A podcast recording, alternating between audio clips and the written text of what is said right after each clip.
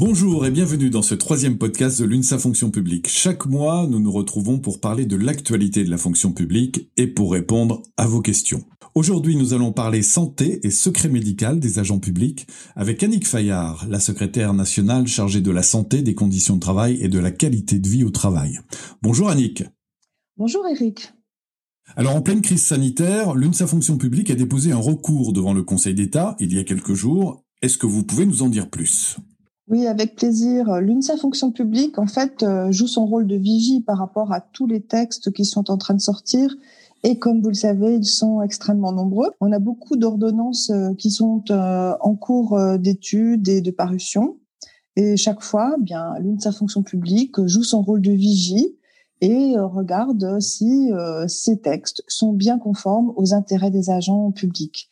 En l'espèce, c'est vrai que nous avons été amenés à déposer un recours pour excès de pouvoir et une question prioritaire de constitutionnalité devant le Conseil d'État. Alors concrètement, en quoi consiste ce recours? Sur quelle base il repose? En fait, ce qui nous a beaucoup préoccupé, c'est le fait que euh, dans une ordonnance dite santé et famille, un article permet que des renseignements médicaux puissent être transmis à des services administratifs qui sont placés sous l'autorité du chef de service, sans préciser la nature de ces renseignements euh, et sans avoir de garantie sur euh, les obligations des agents et de leur hiérarchie par rapport à ces pièces.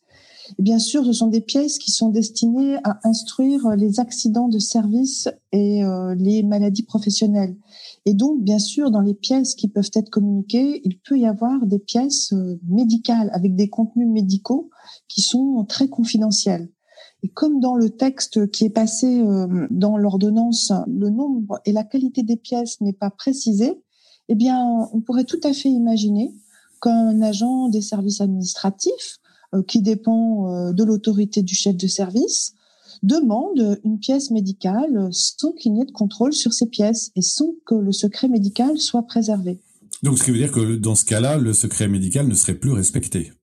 Eh bien, euh, ça pose cette question parce que effectivement, ces agents qui sont placés, je le répète, hein, sous l'autorité du chef de service, sont astreints à des obligations de secret professionnel, mais comme leurs compétences ne sont pas médicales, le secret professionnel n'est pas égal au secret médical, puisque le secret médical, normalement, pour qu'il soit préservé, eh bien, il doit être exercé par un médecin. Or, euh, les agents administratifs euh, qui sont dans les services, notamment des ressources humaines ou autres, n'ont aucune compétence médicale et normalement ne doivent pas consulter les pièces médicales. Ils peuvent, comme vous le savez, lorsque vous avez un arrêt de travail, eh bien, être destinataire d'une des feuilles de l'arrêt de travail qui leur permet de voir euh, eh bien, euh, la date, euh, la durée de l'arrêt de travail, mais voir si c'est un arrêt pour maladie. Mais en aucun cas, ils ne peuvent consulter les pièces médicales qui précisent les pathologies. Donc ça peut avoir une véritable conséquence sur la vie privée des agents publics. Si ce secret médical n'est pas respecté, après tout, on peut vous faire transmettre des pièces dans lesquelles seront indiqués, par exemple, que vous avez déjà eu des pathologies et de faire connaître la nature de ces pathologies.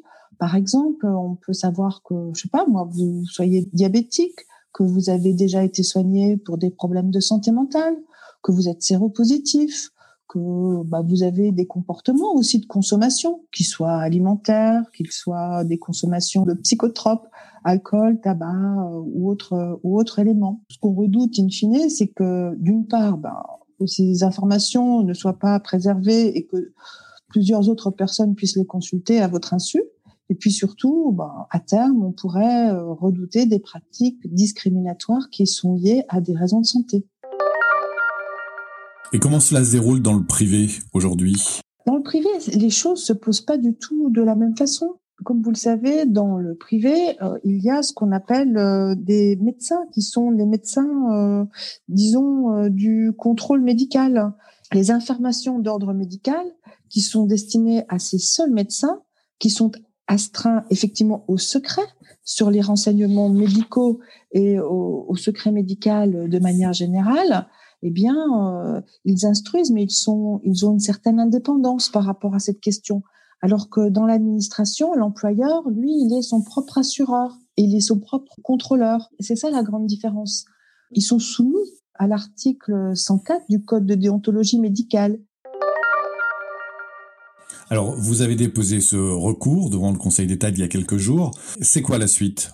On serait satisfait si euh, ce texte était mieux encadré, c'est-à-dire notamment si un décret venait préciser d'une part la qualité des personnes qui sont à même de manipuler ces données médicales et surtout qui encadre euh, le type de données médicales euh, ou de données qu'il est possible d'avoir en main pour des services administratifs.